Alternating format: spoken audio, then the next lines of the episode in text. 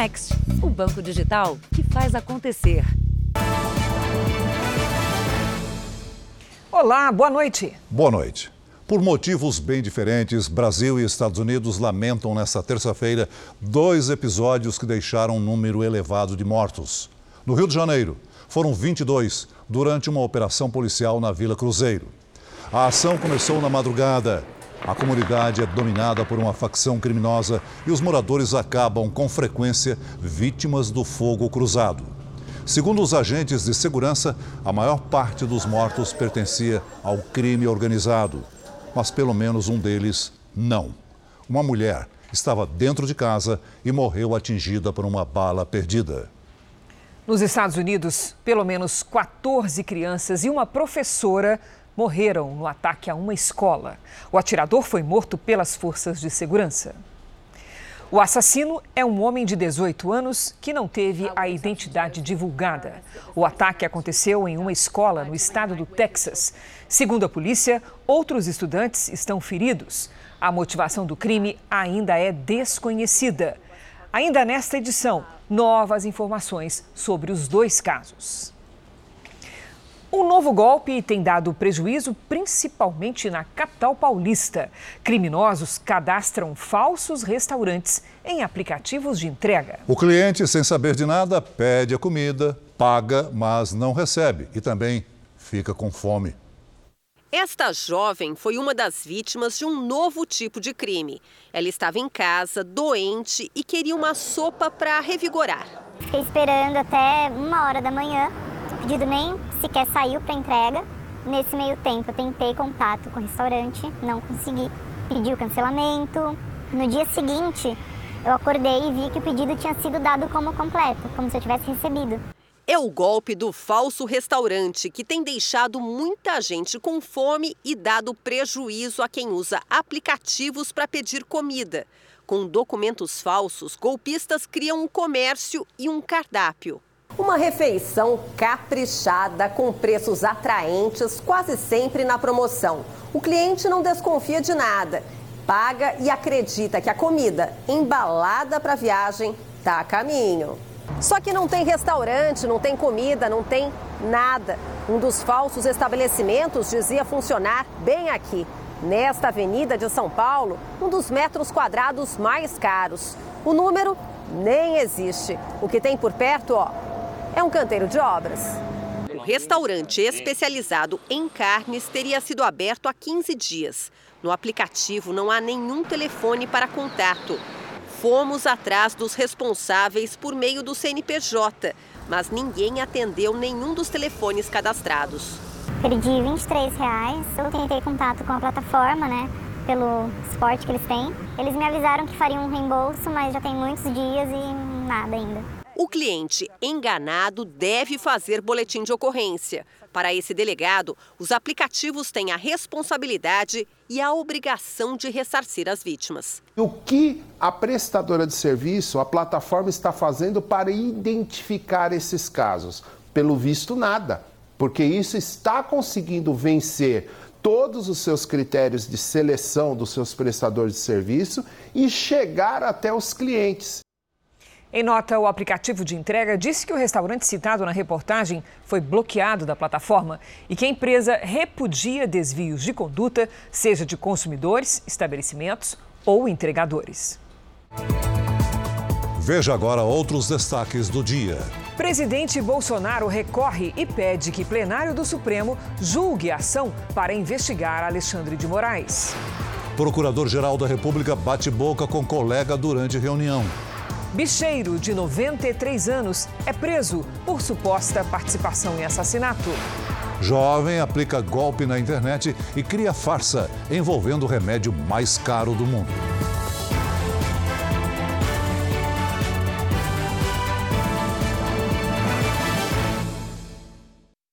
Oferecimento Bradesco Prime. Conecta você aos seus investimentos.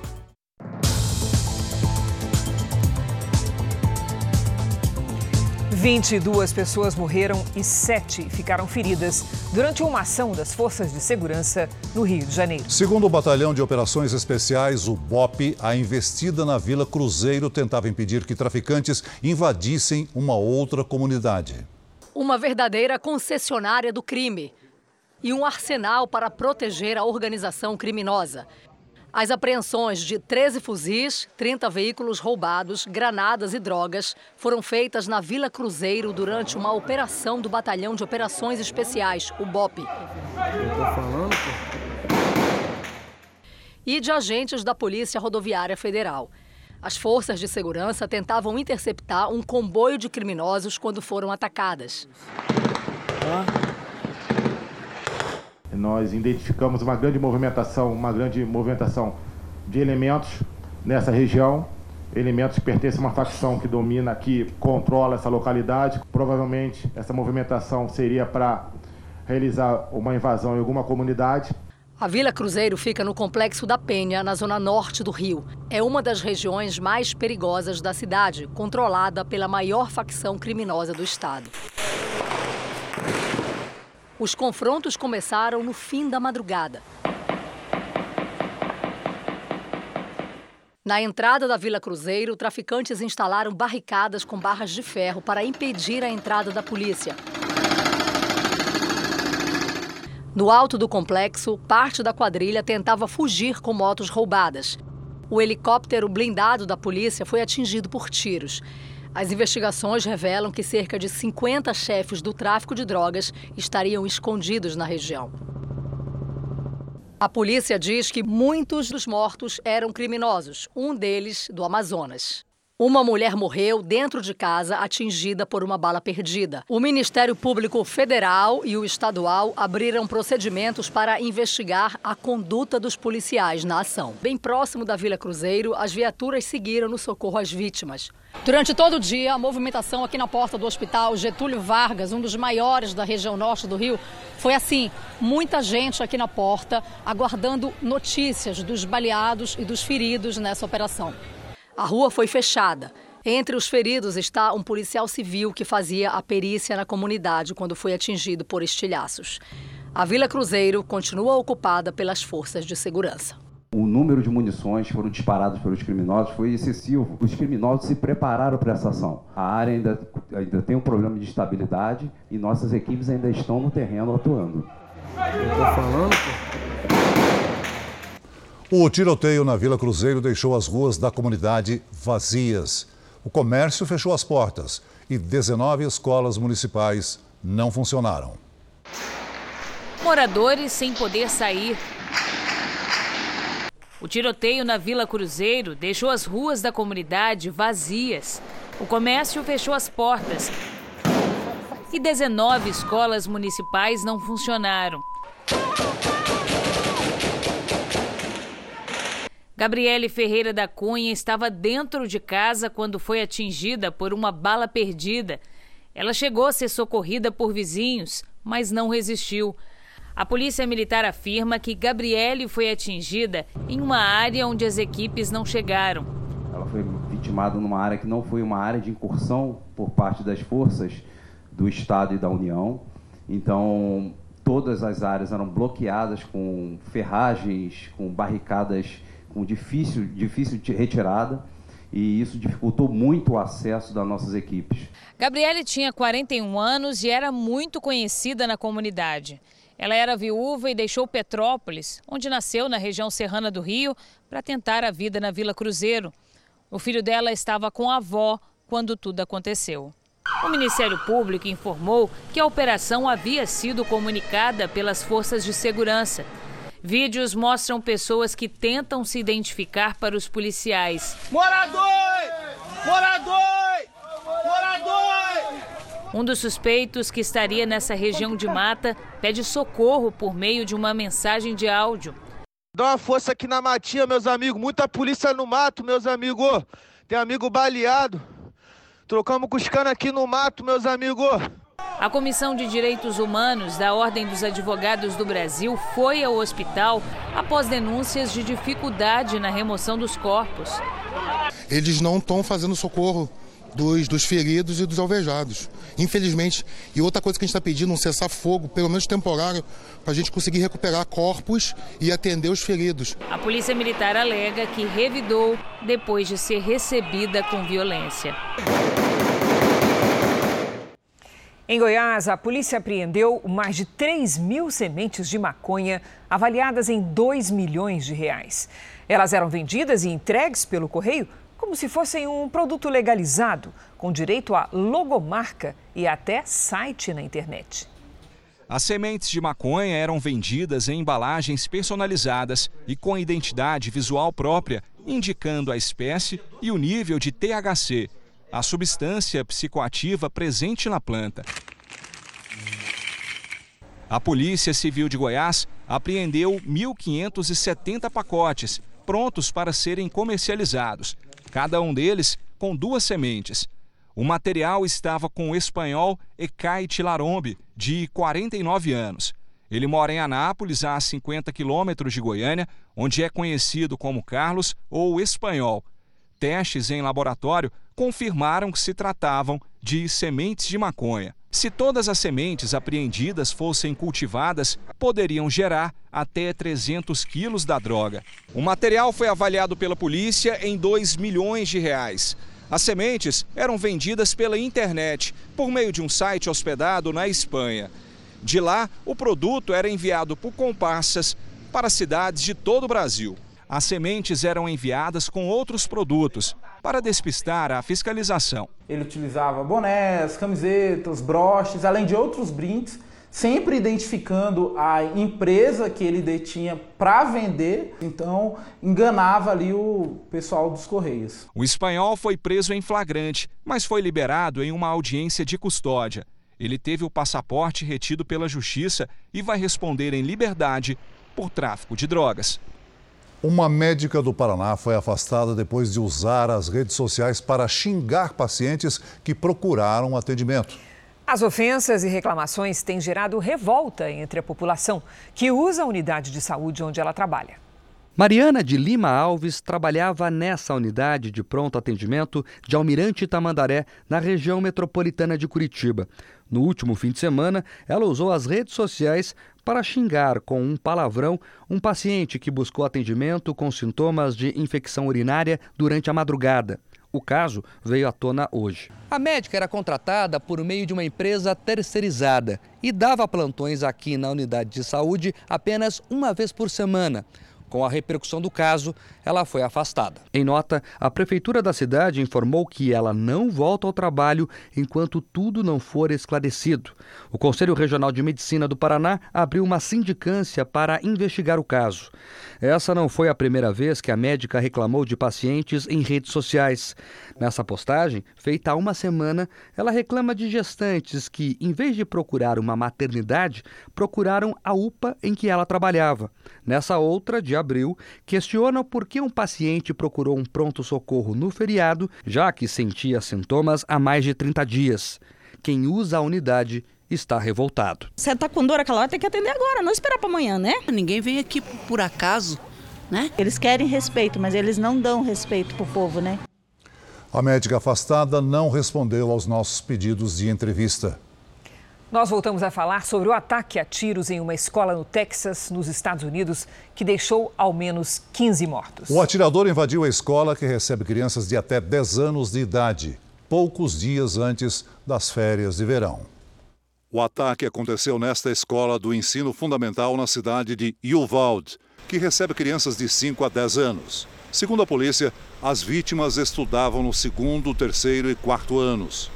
O atirador é um jovem de 18 anos de idade que morava na mesma cidade.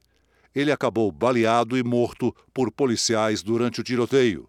Nos Estados Unidos, o ano letivo termina em junho, quando começam as férias de verão. Essa é a última semana de aulas na escola onde o ataque aconteceu.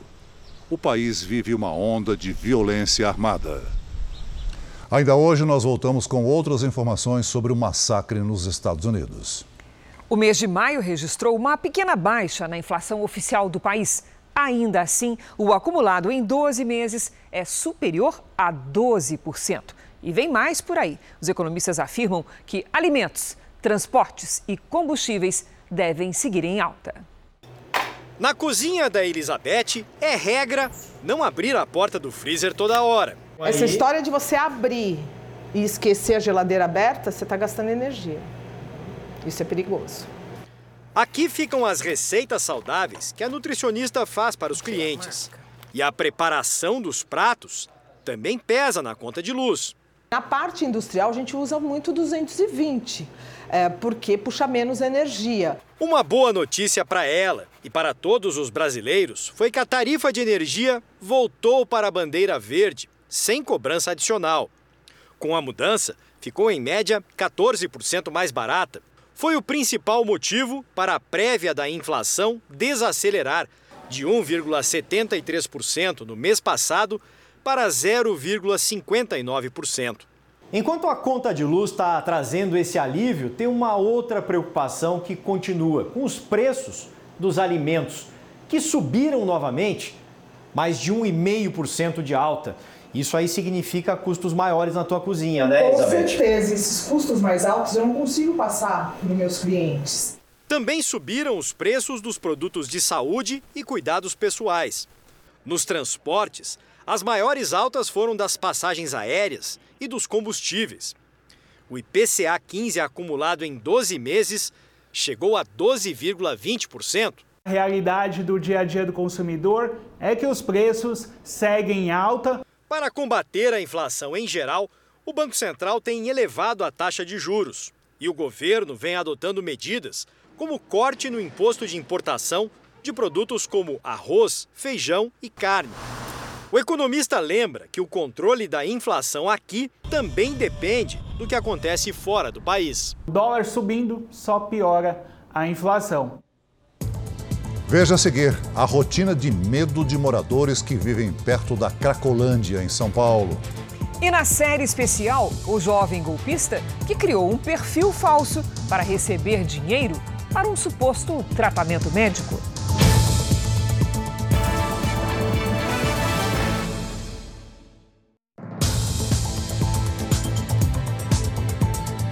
A nova troca do comando da Petrobras tem o objetivo de impedir mais aumentos nos preços dos combustíveis. O indicado para presidir a estatal é Caio Mário Paz de Andrade, que já faz parte da equipe econômica. A demissão de José Mauro Coelho, que estava na presidência da Petrobras há apenas 40 dias, ocorreu na noite de ontem. Caio Mário Paz de Andrade é secretário de desburocratização do Ministério da Economia. Com a troca, o presidente Jair Bolsonaro conclui as mudanças iniciadas com a nomeação de Adolfo Saxida como ministro de Minas e Energia. Para ser efetivado, o indicado precisa ter o nome aprovado pelo Conselho de Administração da estatal. O colegiado ainda não marcou uma data para a reunião que discutirá o assunto. O principal objetivo com a troca no comando da Petrobras é evitar novos aumentos nos preços dos combustíveis no país no curto prazo. Fontes do governo me disseram que a avaliação aqui no Palácio Planalto é de que a empresa não está cumprindo o seu papel social. A principal reclamação, reforçada várias vezes pelo presidente Jair Bolsonaro, é que a margem de lucro da Petrobras é de 30% contra 15% das empresas estrangeiras. Com a mudança, o governo espera uma redução nos ganhos da estatal, como uma forma de segurar os preços nas bombas. As últimas mudanças confirmam a retomada da influência do ministro da Economia, Paulo Guedes, no setor energético. O ministro de Minas e Energia, Adolfo Saxida, e o novo indicado para a Petrobras eram auxiliares de Guedes. E com a mudança do comando da Petrobras, as ações da estatal encerraram o dia em queda na Bolsa de Valores brasileira. A baixa chegou a mais de 3%. As ações foram negociadas a R$ 31,60. O primeiro lote de restituição do imposto de renda já está disponível para consulta. Basta o contribuinte entrar no site da Receita Federal. O pagamento será realizado no dia 31 de maio. O valor é destinado a pessoas com prioridade, idosos e professores que têm na profissão a maior fonte de renda. E para quem ainda não declarou, o prazo termina também no dia 31 deste mês. A Receita aguarda 9 milhões de declarações. Veja a seguir as tentativas das autoridades para conter os assaltos praticados por falsos entregadores. E na série especial, o golpista que recebeu dinheiro através de um perfil falso que pedia doações para um tratamento médico.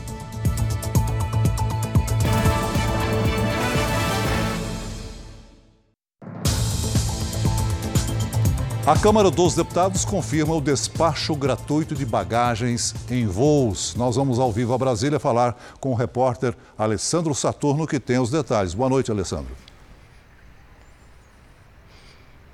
Olá, Celso. Boa noite para você, para a Cris e a todos que nos assistem. Olha, pelo texto, a cobrança por parte das companhias aéreas passa a ser considerada abusiva. Esse dispositivo ele não constava na proposta original que foi enviada pelo governo aqui para o Congresso. Hoje os deputados eles analisaram todas as mudanças que foram feitas pelos senadores. A matéria ela segue agora para a sanção do presidente Jair Bolsonaro. No entanto, o Planalto já indicou que poderá haver vetos do presidente. Se sancionado, o texto estabelece como prática abusiva a cobrança por parte das companhias aéreas pela bagagem em voos nacionais com peso inferior a 23 quilos e em voos internacionais com peso inferior a 30 quilos. Com essa volta das bagagens gratuitas, as companhias aéreas já avisaram que o preço das passagens pode subir. Cris Celso. Obrigado, Alessandro. E ainda na Câmara, os deputados podem votar um projeto que limita a cobrança de impostos estaduais sobre combustíveis, energia elétrica, transporte público e telecomunicações. O dia começou cedo, com uma reunião na residência oficial entre Arthur Lira, presidente da Câmara, o ministro de Minas e Energia, Adolfo Saxida, e deputados da oposição, um acordo foi costurado para votar o projeto que limita em 17% a cobrança de ICMS para combustíveis, energia elétrica, telecomunicações e transporte público. O ICMS é um imposto estadual. Os parlamentares que apoiam o projeto esperam uma queda no preço dos combustíveis. No combustível, a gente tem uma redução que varia de 9% a 12% na gasolina. A gente tem uma, um, algo em torno de 10% no etanol e a gente tem algo em torno de 11% da conta da energia no final do mês. Os governadores reclamam que a arrecadação nos estados vai cair. Pelos cálculos dos secretários estaduais de Fazenda, a queda seria de cerca de 100 bilhões de reais por ano. Só no ano passado, os estados arrecadaram com combustíveis mais de 112 bilhões de reais, com energia elétrica 66, telecomunicações 28 bilhões e transporte 13 bilhões. Depois de passar pela Câmara, tem ainda os senadores, que sofrem a pressão dos governadores de forma mais direta. Mas, segundo o autor do projeto, o Senado está disposto a votar a favor da limitação do imposto já na semana que vem. Se isso acontecer, a expectativa é que os efeitos poderão ser sentidos no fim de junho. Sempre há essa influência, os governadores têm uma presença muito forte no Senado, mas eu acredito que a sensibilidade com o consumidor falará mais alto e será aprovado também no Senado. A polícia de São Paulo montou uma grande operação para identificar assaltantes disfarçados de motociclistas de aplicativos. As ações de criminosos que usam roupas e equipamentos de entregadores de comida têm sido mais frequentes em todo o país. Se liga, se liga o assalto. Ó. Minha frente, ó. A cena registrada em São Paulo tem sido comum em muitas cidades. Um assaltante armado, vestido como entregador de comidas, rende o motorista do táxi e leva o celular.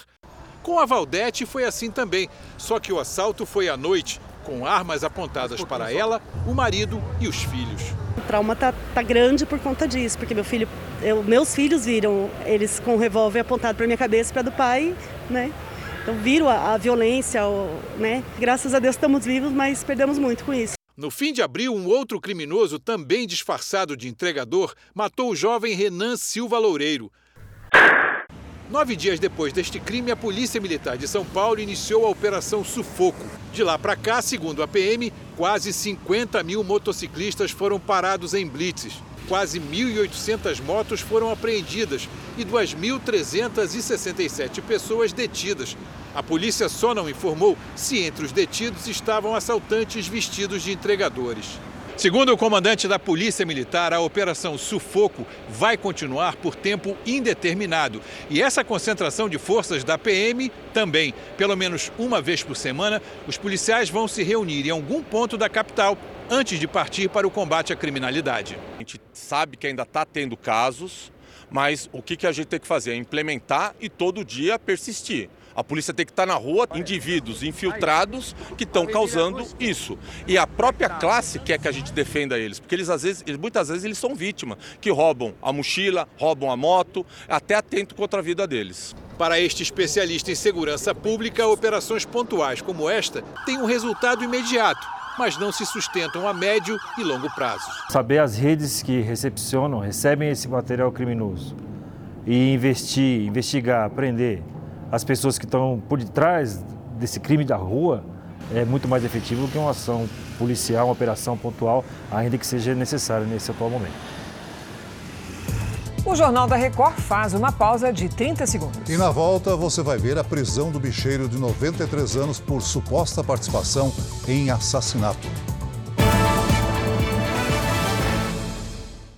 Os moradores do Centro Histórico de São Paulo relatam uma rotina de criminalidade e ameaças ao entrar e sair de casa. Desde que as ruas onde moram voltaram a ser ocupadas por usuários e traficantes de drogas dispersados de praças onde funcionava a chamada Cracolândia, a situação de quem vive na região é comparada à de reféns dentro da própria casa. O homem de agasalho vinho com capuz conta o dinheiro. A mulher de camiseta branca guarda numa pequena bolsa o produto das vendas. Imagens assim se repetem o dia inteiro. Mostram a retomada do comércio de drogas nas ruas da região central de São Paulo em plena luz do dia. Essa moradora pediu para não ser identificada. Está com medo de sair do apartamento onde mora. Hoje eu fui ameaçada de morte. Isso não é vida. Eu não tenho mais vida aqui no bairro. Eu não posso sair para ir no supermercado, não posso ir na farmácia, não posso ir na açougue, não posso ir em lugar nenhum mais. Eu estava voltando do médico. Nem isso eu posso mais. As barracas improvisadas foram flagradas nesta terça-feira na rua Helvétia, a menos de 500 metros do antigo endereço, a Praça Princesa Isabel. Há semanas, uma ação da polícia dispersou os traficantes e usuários de drogas de lá. Segundo a polícia, manter os dependentes onde estão neste momento, na rua Helvétia, é parte de uma estratégia coordenada com a prefeitura. Porque ali encontra-se um CIAT, um centro emergencial de serviço aos dependentes químicos, com atendimento médico e assistência social 24 horas. Então é estratégica essa posição deles, essa presença deles na Helvétia. Para quem mora perto dos locais ocupados por traficantes e usuários de drogas, a sensação é de muita insegurança. Os moradores têm medo, principalmente, de sair e entrar nas residências. Comparam a situação que estão vivendo com a de reféns, mas dentro da própria casa. Sem solução para o problema até agora, decidiram apelar para o Ministério Público. Um abaixo assinado é o pedido de socorro o último recurso de quem já perdeu a esperança. Nós já tentamos de tudo. A frente do nosso prédio está tomada. Vamos tentar o ministério. Agora é ir para a instância superior e ver o que, que nós conseguimos fazer. Não tem hora. Não é assim, ah, então eu não saio mais à noite. Lógico que a noite é pior. Mas a qualquer hora são agressivos, né? Uma coisa que eu não esperava, eu não imaginava que era assim. Então, assim, é, é, é terrível, é uma cena de guerra mesmo. A polícia procura por uma mulher suspeita de atirar no ex-marido. Ela tem uma medida protetiva contra ele e teria se aproveitado dessa situação para tentar matá-lo. As imagens mostram um homem pulando o muro da residência e esbarrando na câmera de segurança. Depois, ele quebra o cadeado do portão. Em seguida, a mulher entra na casa com uma arma em punho. A mãe da suspeita vem atrás com uma chave de fenda nas mãos. A ação foi rápida e minutos depois de atirar contra o ex-companheiro, ela fugiu. Os disparos foram feitos na sala. Eliésio estava com a atual namorada e implorou pela vida. Eliésio já fez duas cirurgias e deve passar por mais uma para a reconstrução de uma das mãos. A mãe da vítima conta que no dia do ataque ela estava na casa do filho e ficou em pânico. Eu gritei antes, pelo amor de Deus, não mata meu filho, ele tem três filhos para tratar, pelo amor de Deus. Dez dias após o crime, Eliésio Rodrigues de Oliveira, de 37 anos, continua internado e sem previsão de alta. O corretor de imóveis se recupera da tentativa de homicídio que sofreu da ex-mulher, a estudante de direito Bruna Magalhães Rocha, de 30 anos. O crime foi no último dia 14, em Igarapé, a cerca de 50 quilômetros de Belo Horizonte. Após o crime, a mulher ligou para a polícia informando que atirou contra o ex para se proteger. Ela tinha medida protetiva contra o Eliésio, que é pai de dois filhos dela. O detalhe é que a casa onde a mulher diz que mora, na verdade, é o endereço do ex-marido. Ela entrou com uma medida protetiva contra ele no endereço da casa dele. E ela mora em Pará de Minas. Tem três meses que ela mora na mesma residência em Pará de Minas. A gente tem o endereço dela lá. O corretor de imóveis não corre risco de morrer, mas pode ficar com sequelas, como perda de alguns movimentos. A defesa de Bruna Magalhães não respondeu aos contatos da produção do Jornal da Record. O bicheiro José Caruso Escafura, o Piruinha, foi preso no Rio de Janeiro. O contraventor, de 93 anos, é investigado pelo assassinato de um ex-sócio. A operação policial prendeu mais dois PMs e cumpriu 20 mandados de busca e apreensão. Um idoso que se aproxima dos 100 anos e caminha com dificuldade. Essa é a imagem passada por José Caruso Escafura, o Piruinha, apelido que veio do jogo do bicho. Mas para a polícia e para o Ministério Público, esse senhor de 93 anos mandou matar um dos sócios no ano passado. Natalino José Espíndola, dono de uma loja de carros. Piruinha e Natalino teriam investimentos em empreendimentos imobiliários, mas o negócio não deu certo. Segundo os promotores, Piruinha não teria se conformado em perder meio milhão de reais. Eles não conseguiam é, cobrar isso legalmente e extorquiam essas vítimas. E uma dessas vítimas era justamente o Natalino, que vinha sendo ameaçado e extorquido pela família Escafura pelo menos desde 2017. Além do contraventor, a polícia ainda prendeu outros dois PMs que trabalhavam como seguranças para ele. Um dos mandados de prisão é para a filha de Piruinha, que está foragida. Monalisa Scafura também é apontada na investigação como mandante do crime. Utilizava esse modus operandi de expulsar as pessoas de suas residências para tomá-las à força, é, para é, ver de volta um dinheiro que ela julgava que era devido. José Caruso Escafura é contraventor antigo na cidade. A história dele repete a de outros barões do jogo do bicho: guerra entre rivais, violência e morte. O filho foi assassinado em 2017 e, segundo a polícia, ainda hoje, Piruinha comanda os pontos de apostas e máquinas caça-níqueis em bairros das zonas norte e oeste do Rio. Você teve saúde é, para organizar toda a empreitada criminosa. Ele tem que ter saúde para responder. Até o momento, a defesa de José Caruso Escafura não foi localizada. A mulher que foi atacada com golpes de faca pelo ex-companheiro em plena luz do dia numa rua de Belo Horizonte recebeu alta hoje do hospital. As imagens mostram a mulher tentando fugir de um homem que a persegue com uma faca na mão, mas ele a alcança e ataca a vítima com vários golpes. Na sequência, os dois filhos dela também aparecem correndo. Estão com a babá, que é quem ajuda a segurar o agressor. Enquanto a mulher é socorrida, o homem foge. Golpeada 15 vezes no peito, nos braços, nas pernas e nas costas, Verônica foi levada para o pronto-socorro. Apesar de tanta violência, ficou apenas um dia internada e já se recupera em casa. A gente teve um relacionamento saudável durante dois anos e houve um episódio em novembro que o relacionamento se encerrou. E aí, com esse término do relacionamento, no início ele aceitou, mas posteriormente começou a ter essas insistências, onde eu fui registrando cada boletim de ocorrência.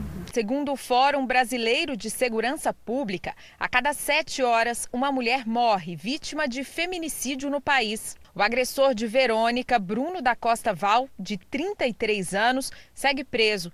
O engenheiro tem um histórico de problemas com a polícia. A ficha dele inclui acusações de ameaça, agressão e embriaguez ao volante. Agora, Bruno vai responder a mais um inquérito. Um homicídio duplamente qualificado porque ele estava de emboscada e pela tentativa de feminicídio e com a causa de aumento de pena porque foi na frente dos filhos dela, de 7 e 10 anos. Um influenciador digital brasileiro morreu em um acidente de trânsito próximo à cidade de Portland, no estado americano do Oregon. O catarinense Jesse Koss, de 29 anos, viajava de Fusca com o cachorro, que também não resistiu. Ele e o cão saíram de Balneário Camboriú com o objetivo de chegar ao Alasca, nos Estados Unidos. Seguidores de Jesse acompanhavam a viagem pelas redes sociais. O Jornal da Record faz uma pausa de 30 segundos. E na volta, novas informações do massacre na escola do Texas. Voltamos a falar do ataque numa escola americana. O número de mortos subiu para 21.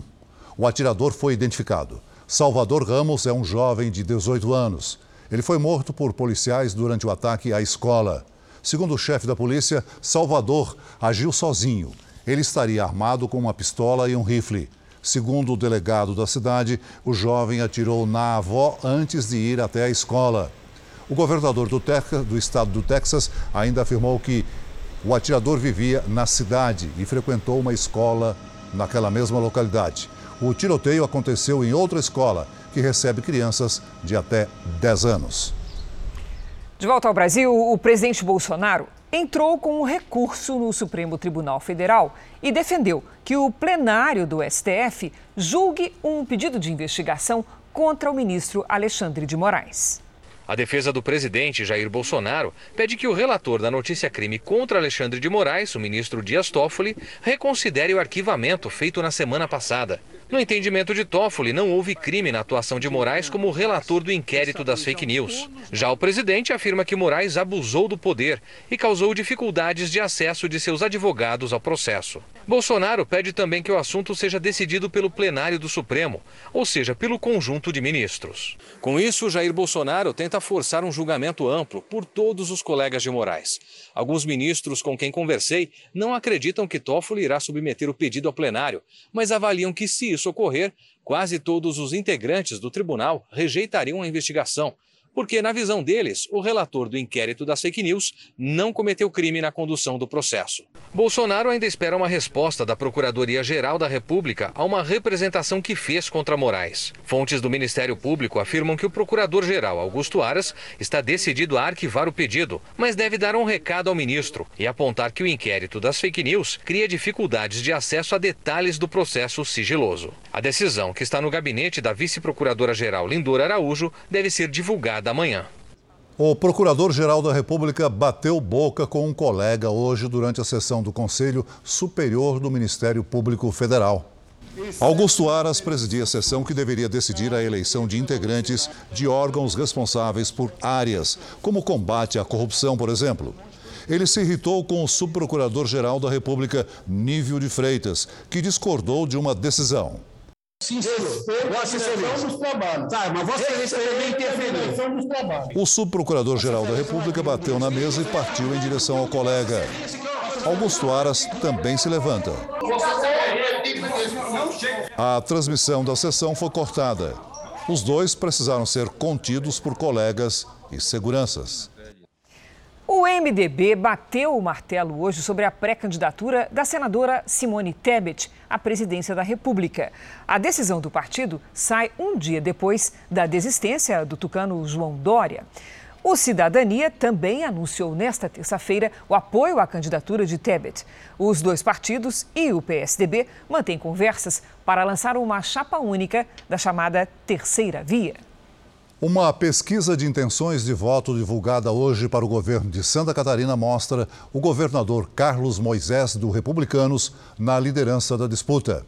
A pesquisa é do Instituto Real Time Big Data e foi encomendada pela Record TV. Na pesquisa estimulada em que é apresentada a lista de candidatos aos eleitores, o governador Carlos Moisés, do Republicanos, tem 18% das intenções de voto. Jorginho Melo, do PL, aparece com 14%. Jean Loureiro, do União Brasil, vem em seguida com 12%. Esperidião Amin, do PP, e Décio Lima, do PT, estão empatados com 9% cada um. Antídio Lunelli, do MDB, e Dário Berger, do PSB, também aparecem empatados, mas com 4%. Gelson Merizio, do Solidariedade, tem 3%. Odair Tramontim, do Novo, e Ralph Zimmer, do PROS, registram 2%. Brancos e nulos somaram 11%. Não sabem ou não responderam 12%. Em um dos cenários para o Senado Federal, a pesquisa apontou Raimundo Colombo, do PSD, com 14% das intenções de voto, seguido por Kennedy Nunes, do PTB, com 8%, Fernando Coruja, do PDT, 6%. Dário Berger, do PSB, e Jorge Seife Júnior, do PL, aparecem empatados com 5%. Brancos e nulos são 23%. Não sabem ou não responderam 39%. Em um outro cenário, o candidato do PDT é outro. A pesquisa indicou Raimundo Colombo, do PSD, com 15%. Kennedy Nunes, do PTB, tem 8%. Dário Berger, do PSB, 6%. Jorge Seife Júnior, do PL, 5%, e Jorge Boeira, do PDT, 1%. Brancos e nulos somaram 24%. Não sabem ou não responderam 41%. Foram 1.500 entrevistados. A pesquisa foi registrada na Justiça Federal e realizada do dia 21 a 23 de maio. A margem de erro é de 3 pontos percentuais para mais ou para menos o nível de confiança é de 95%. O ministro da Economia, Paulo Guedes, comentou a troca de comando na Petrobras. Ele está em Davos, na Suíça, onde participa do Fórum Econômico Mundial. Pelo segundo dia seguido, a invasão da Rússia à Ucrânia dominou as discussões. No entre e sai do fórum, a guerra no leste europeu é pauta de praticamente todos os painéis. A presidente da Comissão Europeia, Ursula von der Leyen, acusou a Rússia de usar o abastecimento de alimentos como arma. Segundo ela, o exército russo tem confiscado grãos e maquinários na região que ocupa na Ucrânia e bloqueado navios ucranianos que chegam com mantimentos. Moscou não respondeu às declarações. O secretário-geral da OTAN, a aliança militar composta pelos Estados Unidos e 29 países, disse que o Ocidente não deve trocar a segurança por lucro econômico. Foi uma referência à dependência de petróleo e gás da Europa em relação à Rússia. Do fórum, o ministro da Economia Paulo Guedes falou sobre a troca no comando da Petrobras. Ele afirmou que o preço dos combustíveis é definido pela diretoria da estatal. O ministro da Economia do Brasil teve uma agenda cheia hoje em Davos, com uma série de encontros com investidores e empresários. Paulo Guedes destacou as reformas econômicas no país como uma oportunidade para atrair negócios. E o calor e o tempo seco ganharam destaque no interior do Brasil. Junto vem o alerta de queimadas. Só este ano, o estado de Mato Grosso já registrou quase 4 mil focos de incêndio, 31% a mais do que no mesmo período do ano passado. Vamos conversar com a Mariana Bispo e saber dela se há alguma chance de chuva para os próximos dias. E aí, Mari, boa noite. Chance hum. de chuva? Nada de chuva na maior parte do país. Boa noite para você, Celso a todos que nos acompanham. Por enquanto, as nuvens mais carregadas estão no Nordeste e no norte do país. Nesta quarta-feira, o sol brilha entre o norte do Rio Grande do Sul e o Tocantins alto risco de queimadas no centro-oeste, no interior do nordeste e em parte do sudeste. No sul do país, uma frente fria avança e muda o tempo no Rio Grande do Sul, onde há chance de pancadas de chuva, principalmente à tarde. Chove também no litoral do Nordeste e na faixa que vai do Amapá até o Acre. As máximas ficam assim: em Curitiba, faz 24 graus, em Vitória, 25 graus, em Cuiabá, 35 graus, em Natal e em Belém, 32. No Rio de Janeiro e em São Paulo, quarta-feira de sol, o entardecer tem tudo para ser lindo, terá tons de vermelho e laranja, máximas de 25 e 26 graus. Em Porto Alegre, o tempo vai mudar, vem chuva por aí, e em Teresina, sol com muitas nuvens e chance de pancadas de chuva também.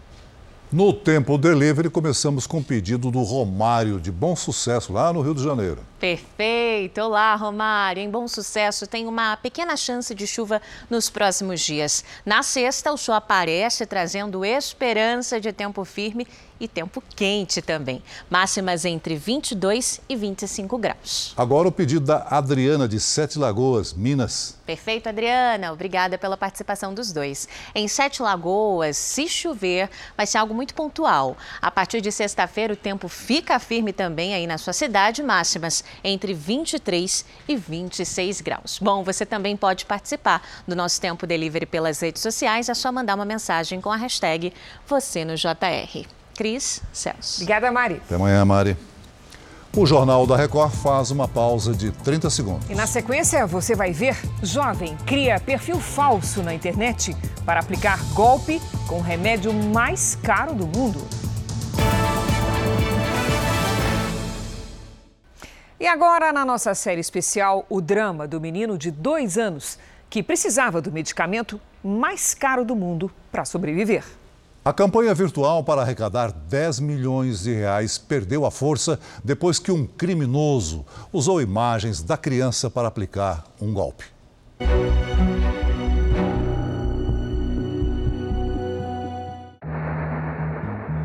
O quarto é praticamente uma UTI adaptada.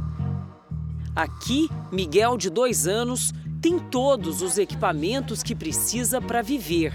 Ele e a mãe moram em Extremós, no interior do Rio Grande do Norte.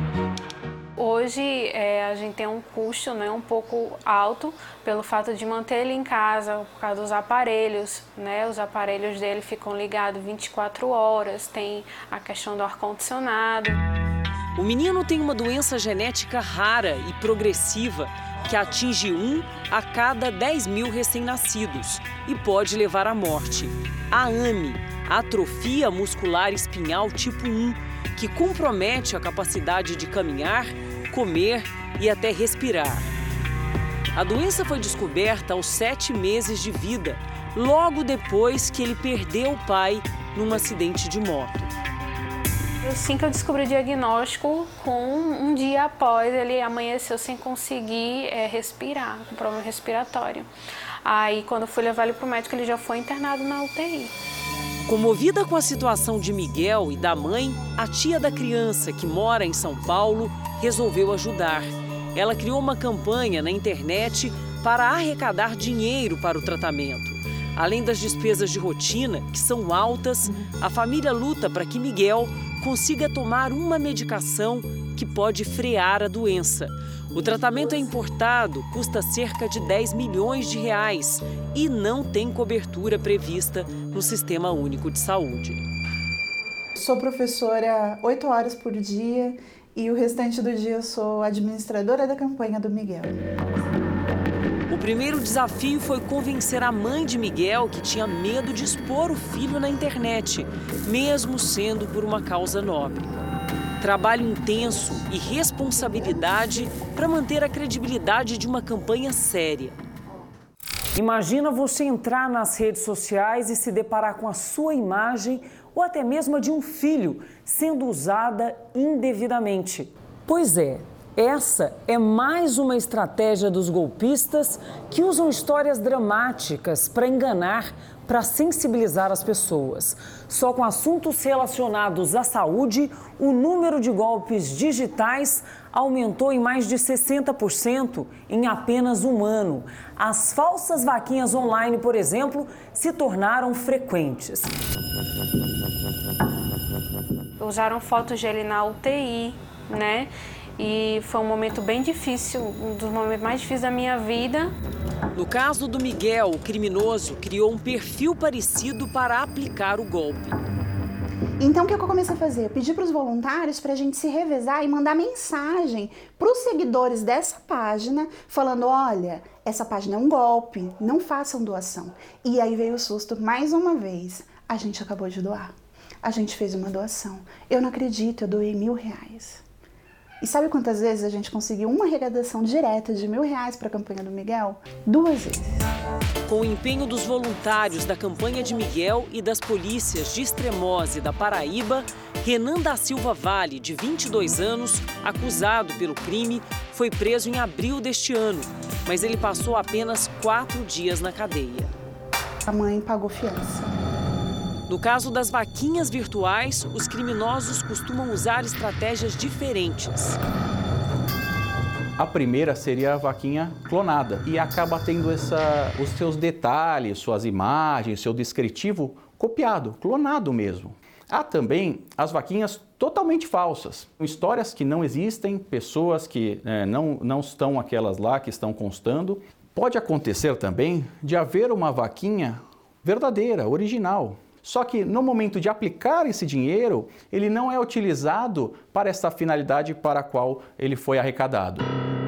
Em qualquer dos casos, trata-se de um crime de estelionato, que pode render de 1 a 5 anos de cadeia. É preciso denunciar para que outras pessoas não caiam em golpes parecidos. Se não houver essa representação da vítima do, no prazo estipulado de seis meses, nada poderá ser feito contra aquela pessoa que cometeu este crime estelionato. Para muitas famílias, as vaquinhas virtuais são indispensáveis para manter tratamentos caros e prolongados. Mas antes de fazer doações, além da boa vontade em ajudar, os voluntários precisam ficar atentos. A história, ela tem detalhes, ela é bem complexa, bem completa. Se isso for feito de uma forma transparente, você vai saber quanto já foi arrecadado. Se houve pouca doação, é um motivo de suspeita. Depois do susto e de um tempo de queda nas doações, o perfil de Miguel, aos poucos, retoma a credibilidade e recupera as doações. Enquanto isso, o menino continua lutando pela vida e encantando pela alegria.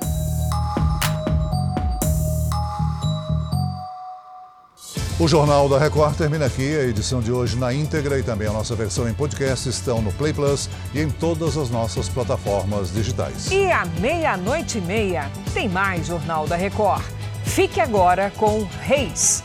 E logo em seguida, você assiste a Amor Sem Igual. A gente se vê amanhã.